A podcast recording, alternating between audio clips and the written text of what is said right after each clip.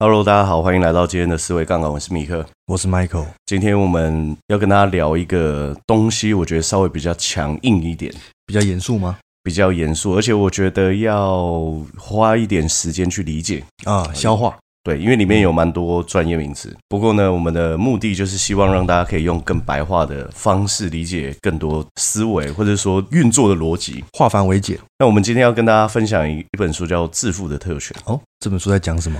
这本书在讲什么？我先讲一下，这本书是由前央行的副总裁，然后跟一些现任还有前任的理事出来写的书，啊，所以算是非常非常大咖， 算爆料吗？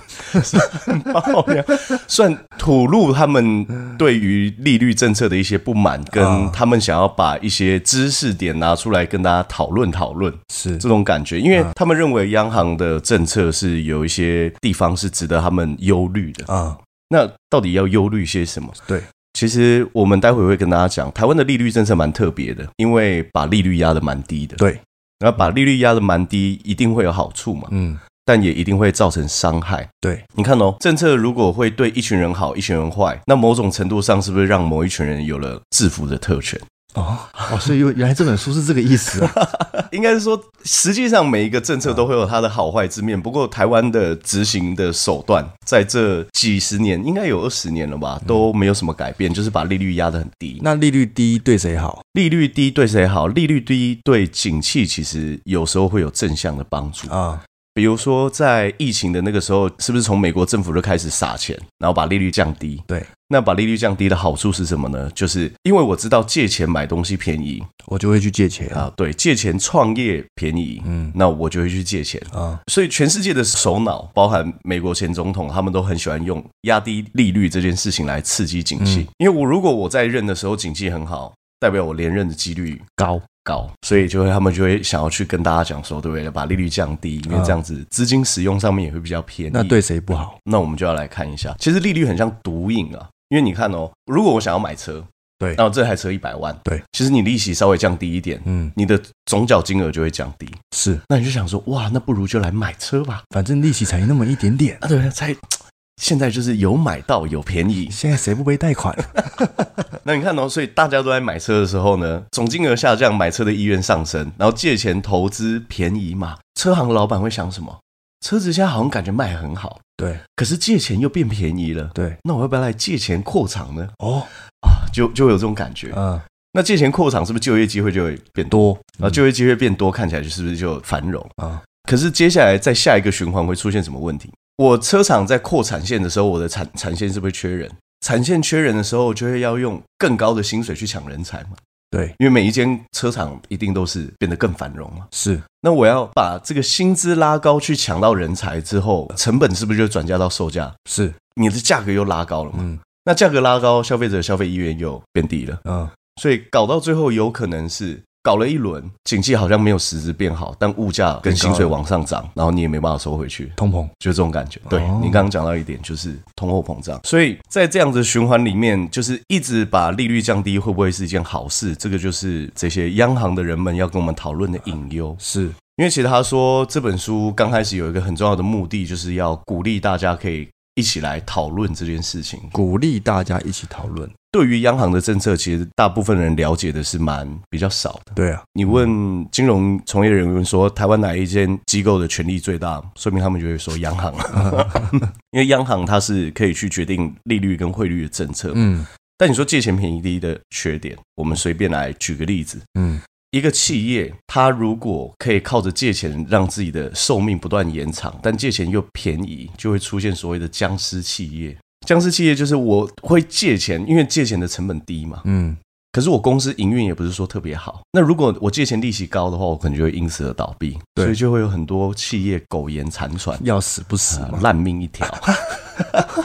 好他们明明应该倒闭，可是时间一直在不断往后。是，好，这个会造成什么样的伤害？就是资金运用效率会变很差。嗯，就如果你拿这些资金是给一些新创企业去做投资，是不是有可能台湾会蹦出很多厉害的产业？对，可是这些钱却被拿去用在一些资金运用效率不高的企业，然后让他们嗯的寿命不断往后延，但他们可能也没有办法产出什么有爆发性的增长，这会不会是新创企业必经之路？应该是说，这个会让台湾的一些新兴产业比较难发展，因为资金集中在一些老牌企业，他们只是借钱把自己的寿命往后延，嗯，所以资金没办法运用在一些创新或者是一些更有生命力的地方。对这是一个缺点。啊第二个是什么？大家都知道，应该全世界人这辈子最大的一笔开销，通常都是房子，对吧？嗯就是我这辈子如果有买房子的话，房子很容易是我这辈子最大的一笔消费，对，对吧？因为买一间房子一两千万、三千万都有可能嘛。嗯，那你说利率降低的时候，是不是房子看起来又变得更可 口？你会更想要去买它，嗯，会有这样子的感觉。这也是间接造成为什么台湾的房价会这么高的一个很重要的原因。为什么？比如说台湾的租金报酬率，呃，如果大家上维基百科查的话，应该是介于一点五五左右。嗯啊，可是越南部的租金报酬率会稍微高一点啊啊比如说高雄的毛租金报酬率就超过百分之二。那现在就出现一个问题：如果我把钱放在定存里面，只有一趴一点二趴，嗯但我把钱移到房市里面，我可以收两趴二点二趴，哦会造成什么样子的结果？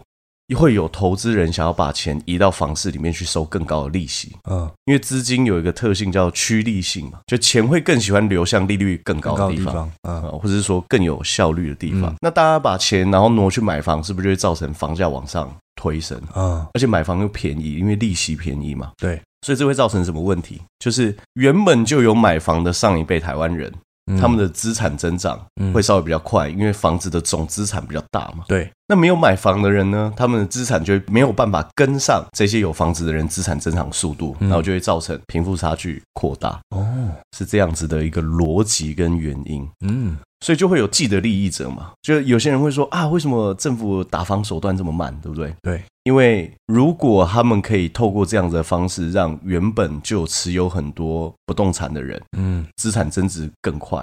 嗯，对不对？他是不是就可以图利到他想要图利的人。好，这个是会不会是这么想？我们不太确定也许可能或 许但是这样子的手段就是会造成这样子的结果。是而且因为他他们会说啊，没有啦，不动产是那个经济的火车头。作者们直接在章节里面指出，根本就不是。主计处产业分析的报告来看，不动产完全不是经济的火车头。那经济的火车头是经济的火车头有很多其他产业，我记得还有写什么化工 啊、巴拉巴拉巴拉之类的，啊因为他们有一个指数可以去看它。总所以之不是不动产总之不是不动产，应该说不动产起到火车头的作用，相对起其他真正带头的产业来说是比嗯较低的。嗯那长期低利率还造成一个什么样的问题？就是你利率很低嘛，嗯台湾央行升息又只升半马半马升，嗯对所以他们才被戏称为斑马嘛。那你你说 真的啦？他们这个，我每次听到大家叫央行叫斑马的时候，就会想到宋冬野的歌。 斑马斑马就就想说，哇，这个每次想一想到央行，然后就想到宋冬野脸。你有看过宋冬野脸哦我吗？没有看过他的脸 长得很粗犷哦，所以金融业也会受到一些小小的损害。为什么？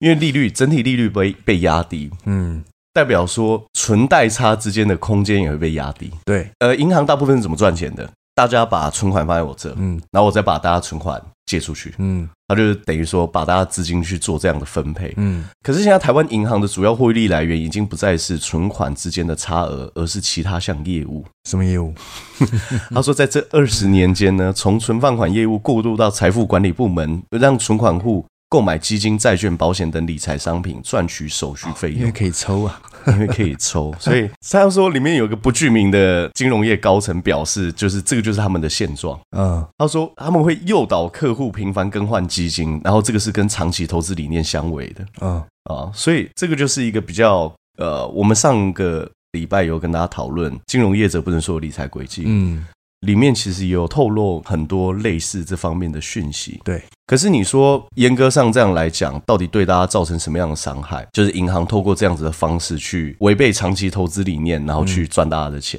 嗯台湾其实，在两千年以前，存款利率有到五趴以上、嗯很高哎、对，我记得民国七十九年的时候，定存是九点七五趴，哦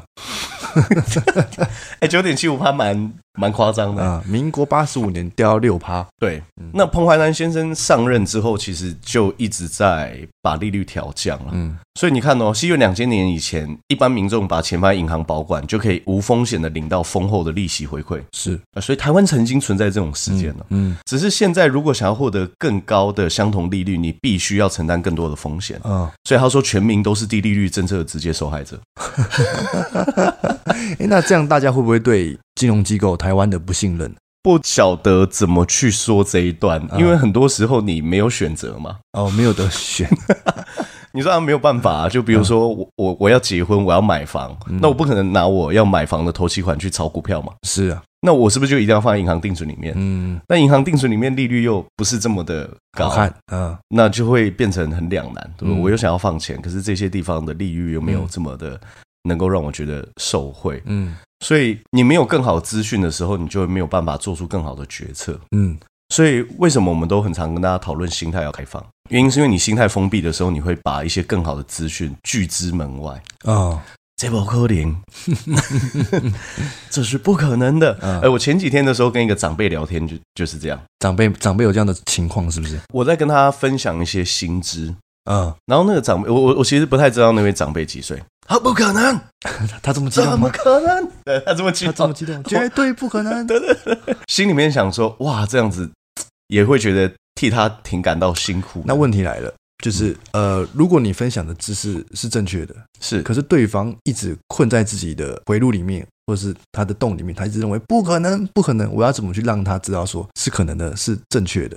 这个如果未来有机会的话，我们再来跟大家分享一本书，叫《如何改变一个人》。 有这本书吗？有这本书，而且《如何改变一个人》这本书还有得到基业长青作者的推荐，我还蛮期待有机会跟大家分享这本书。哦，可是有些时候状况就是这样子，嗯因为他的主观想法如果没有办法用客观的数据呈现在他眼前，就改变了，对，代表很多时候他是为了反对而反对。嗯，那我觉得改变他不是我的责任，也不是我的义务。所以你们后来聊聊天聊到的结论是，结论就是在他的知识体系里面，嗯有一些没有办法绕出去的地方，啊那那也没有关系是，因为有些时候就是这样。我觉得这个就跟出社会有一段时间之后，有一些人的想法就比较难以改变一样，嗯就是他的思考会固化。我觉得对于我自己个人的角色，因为我会希望我人生过得快乐嘛，嗯，我只要能够把课题分离的清楚，我就会很快乐。所以他不相信那个是他的领他导的也事打一情击对对对。 但我认真用心分享好我每一个知道的东西，这个是我的事情。哎呦，嗯，所以他不接受，那我还是快乐的一天。是哦，我觉得最好的状况是，无论你讲些什么，你都不要让别人来影响到你的情绪。嗯当然，有时候我们不一定能够做那么好，可是要一次一次去练习。是好，低利率还会造成什么样子的问题呢？就是你看哦，如果台湾利率比较低，其他国家利率比较高，资金会喜欢去哪里？利率比较高的地方，利率比较高的地方，所以台湾受到外资的投资的意愿跟倾向，有时候就会变得比较低一点，嗯因为金钱有趋利性。嗯这个也是作者重复在这边提到的一件事情。嗯所以台湾利率低，其实会对很多事情跟结果造成一些冲击，尤其是长期下来。嗯，而且利率低，通常台币也会刻意贬值。那台湾就拿钱去国外放利率高的地方就好了。央行就是这么做的。 这这一篇就在写这个，哎、这个真的对是不，我觉得哇，amazing，哦，原来是这样子，这样狗计交。 因为你说银行存钱的地方就就是存在央行嘛，对啊央行是银行的银行嘛，啊，那大家存钱在央行，央行要付大家利息，嗯这利息可不能白付。啊，那这个利息不能白付的话，那怎么办？我要把这笔钱放到国外利率更高的地方嘛？嗯，那更高的地方，你说如果利率要更高但不安全，这可以放吗？不行不行，我们要放在利率又高又安全的地方。啊，那其中一个地方就是美国，对不对？所以你会发现，台湾长期利率从来都没有打赢美国过，嗯，从来没有因为，never。因为我们要赚美国利率啊，哎，你你们知道靠这个到底赚多少钱吗？嗯大家一定没有想过，台湾透过这样子去压低利率，然后再把钱放在利率更高的地方，赚的钱多可怕！你们知道台湾最赚钱的公司是台积电，嗯，台积电一年缴给政府的企业所得，在二零一八年是三百五十亿台币一年吗？一年，嗯，然后可是这个金额只有占中央银行的五分之一，你就知道央行赚多少钱。 就台积电缴三百五十亿啦，但央行还赚你五倍，哇，哇，央行原来是一个这么大的盈利事业，大家没有发现，因为它透过这样的利差去赚钱，而且台湾爸爸对啊，台湾央行的盈利行为在世界上实属特殊哦。为什么？而世界上没有任何一个开发的国家跟台湾的央行一样，连续二十年为台湾的财政政策贡献百分之六以上的税收，百分之百六分，之六，哎很夸张。他说没有一个先进国家这样子，嗯，那就会有很多的问题嘛。所有国营企业里面最会赚钱就是央行了、你看哦，第一名，二零一八年央行贡献一千八百亿的盈余缴库，第二名是台糖，只有贡献九十五亿。哇， 一千八跟九十五，啊，这就有点像是年收九十五万的人站在年收一千八百万人面前，就很像低收入户 人家小弟，小弟。刚刚选 C 行赶快，呃而且央行是稳的嘛，基本上可以这么说啊，对啊啊因为他就是他可以转手透过这件事情，然后再把钱放去，比如说买美国政府公债啊。啊，所以有兴趣大家也可以去台湾央行，它上面也有嗯写啊，台湾央行外汇存底有绝大部分其实也真的都是放在国外利率比较高的地方。这个网络上查得到，网络上也查嗯得到，因为其实央行自己也有公布啊。呃，而且我记得下载的档案是 PDF，嗯我我们为什么敢讲这件事情的原因，是因为书上的资料跟我们现在提供的讯息都是可以被考证的，是因为威姆汤杀了欧贝贡嘛。哎，对，所以你看哦，央行既然要赚赚取国外的利息报酬来支付国内的利息费用，央行要有赚头嘛，嗯，势必要比外汇存底投资的地区利率为低。你看哦，台湾利率比较低，外面利率比较比较高高，它就可以一直赚中间这个利利差差，嗯，只是没有想到这个利差可以差到一千八百亿，对不对嗯？谁知道？谁清楚？谁晓得？因为赚第一年发现太好赚，那不如一直都这样赚吧。对，所嗯以呃，某种程度上，这个是我自己个人的观点啦。因为其实说实话，你的财政税收可以贡献的比例这么高，嗯，那我们又怎么舍得把台湾的利率调高呢？哦，因为你看，因为利率调高，它中间这一段可以赚的利差就变小。对，那利差变小了，政府可以运用的钱就变少。嗯，谁会希望自己口袋里面的钱变少？对，没有，所以换位思考，如果我们是上位者的话，也有可能呃维持不变。对，呃到底要怎么样让自己可以不要换了一个位置就换了脑袋，其实是一个千古难题。嗯是，因为每个人做决策的时候，你看有事实、有观点之外，嗯更重要的是还有立场。啊，立场因为你说自古以来人不为己，天诛天诛地地灭，灭嗯嗯每个人都是这么想。但我自己心里面秉持的理念是这样：我现在做的这件事情，如果大家都跟我做一样的事，这个世界是会变更好还是变更坏？如果会变得更坏的话，那我可不可以不要做？可以虽然我不能要求别人也这样，嗯嗯嗯但是至少我可以依照这样的理念活在世界上。是因为如果我一定要让自己变得更好的话，我可不可以不要透过伤害到别人的途径这么做，嗯对吗？因为我们之前也跟大家讲，你可以利人利己，嗯但你也可以不利人然后利己嘛。嗯，如果有得选的话，你最好选择利人利己对，因为这是第三选择。啊，对，所以欢迎大家也回去听我们过去的节目，你可以复习到更多可以帮助你成长的思维。你知道，把利率压低的时候，你要让台币，台湾其实央行也会想要让新台币贬值。啊，把新台币贬值，它有一个很重要的原因，是因为什么？因为这样有利出口，有利出口。因为新台币变便宜了嘛，嗯那你就会刺激出口。嗯只是这样刺激出口到底有没有效，这也是作者提出来的疑问。嗯啊、作者其实写的很锋利，你知道吗？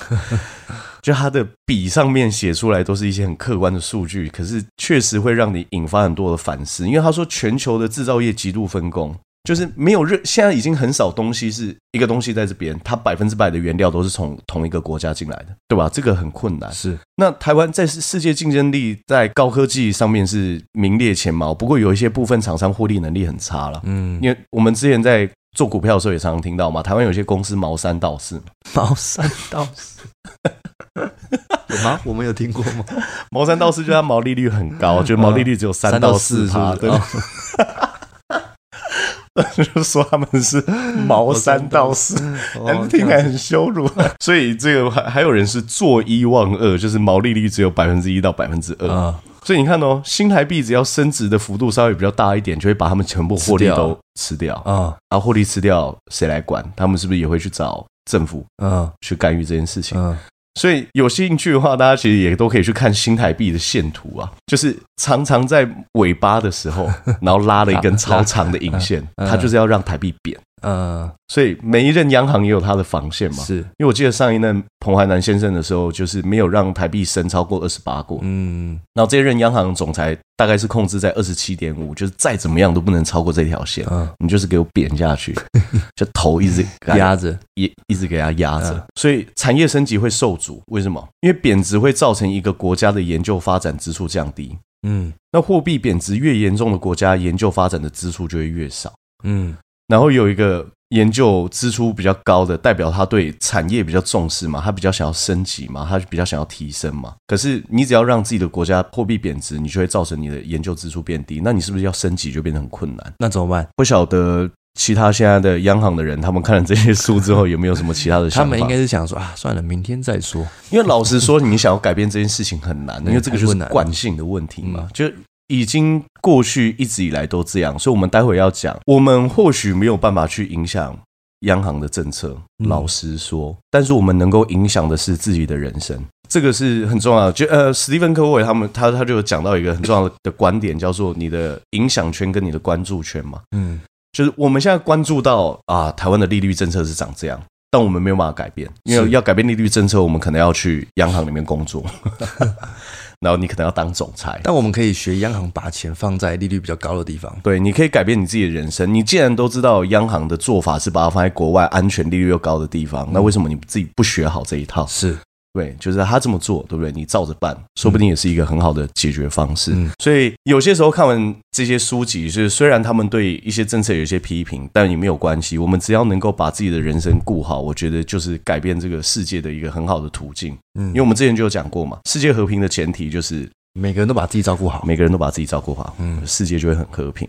然后，呃，你一直让台湾的货币贬值，也会造成很多人才出走了。嗯所以大家会发现，其实有很多台湾优秀的年轻人现在也不在台台湾湾工作。哦，其实包含像我老婆的哥哥，他也在越南创业了五年。嗯那这些或多或少都是台湾一直在压低利率跟压低新台币的汇率都有一些关联，所以这个是希望大家可以去多多注意。就是哎、诶虽然平时之间你感觉不到这些政策到底对你来说有什么样子的意义，嗯但是你只要发现，就是台湾最近不管是近年来的通膨啊，或者是说货币贬值，其实或多或少都会对你生命当中很多因素造成影响。对，那你要把这个逻辑给梳理清楚。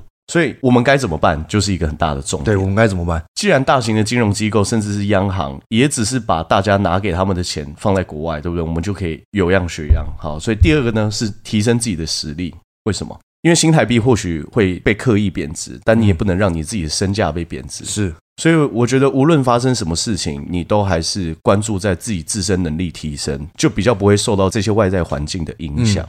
所以，存款跟能力都是我们自己最大的底气来源。所以，不要因为这些事情，然后就觉得说啊，那没办法，我们实在是没有救了，对不对？台湾央行这样搞，对不对？我人生也不行了， 对，也没有必要这样。第三点是，央行的政策或许不利于我们市井小小民，这不代表我们不能靠自己获得自己想要的人生，因为我们希望大家理解完这件事情，最重要的事情是应该去想个办法，不要让自己的钱贬值，贬值哦，或是不要让这些不想发生的事情发生。嗯，找到解决问题的方法才是最根本的，对而，不是只是把问题找出来。因为嗯其实发现问题很多人都会，嗯，对吧？因为发现问题是一件很简单的事情。容易的事，人天生的本性就是这样，善于发现危险，跟善于找到让自己焦虑的东西。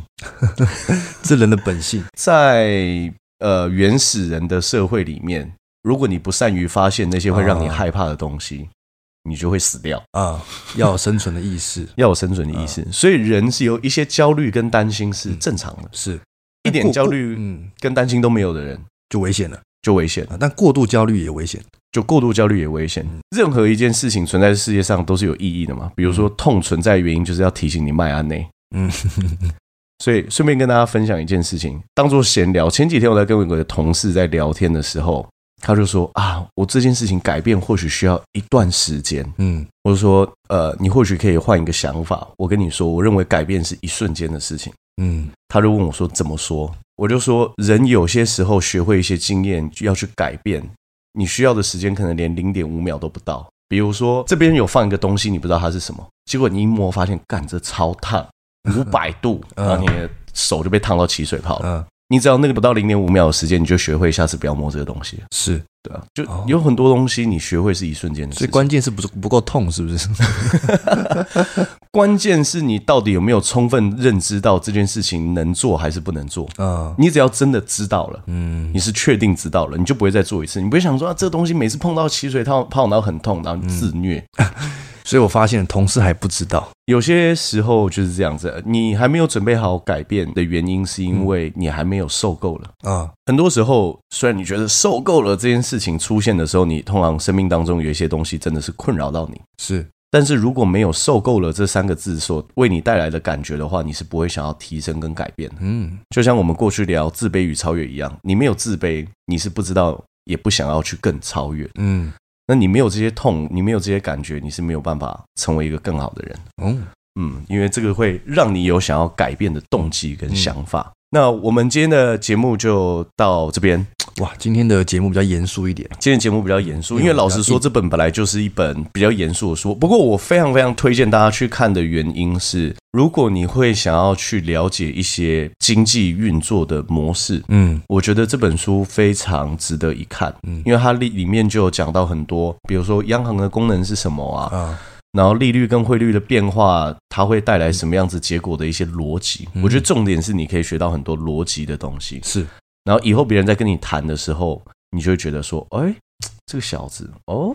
这个理解哦，我觉得会有很大的好处啦。那可以用这些东西去做学习，然后它里面有很多条理是写的非常非常清楚。嗯，最后跟大家分享一下，有一些听众都有非常热烈的赞助我们的节目，我们觉得非常非常开心。然后，如果你觉得这样子的节目的录制对你的学习有所帮助的话，也欢迎大家用这样的方式支持我们。嗯比，如说，哇，你觉得这些对我们的思维很有提升，你说不定也可以赞助四十五元，因为四五跟思维听起来很像。 啊，哎，有一个听众还直接赞助六六六，为什么？因为他觉得我们的节目实在太溜了。嗯，这些都是一个很表达对于我们思维杠杆支持的方式啊，或者我相信一定有人听思维杠杆之后收入大大提升啊，或是呃那个三八 八，三八八对，已经听三百八十八 遍的，我觉得赞助三八八也是一个非常非常有意义的事情是，值得留念。值得留念啊， 今天的节目实在太了不起了，那我们就录到这边，谢谢大家。拜拜。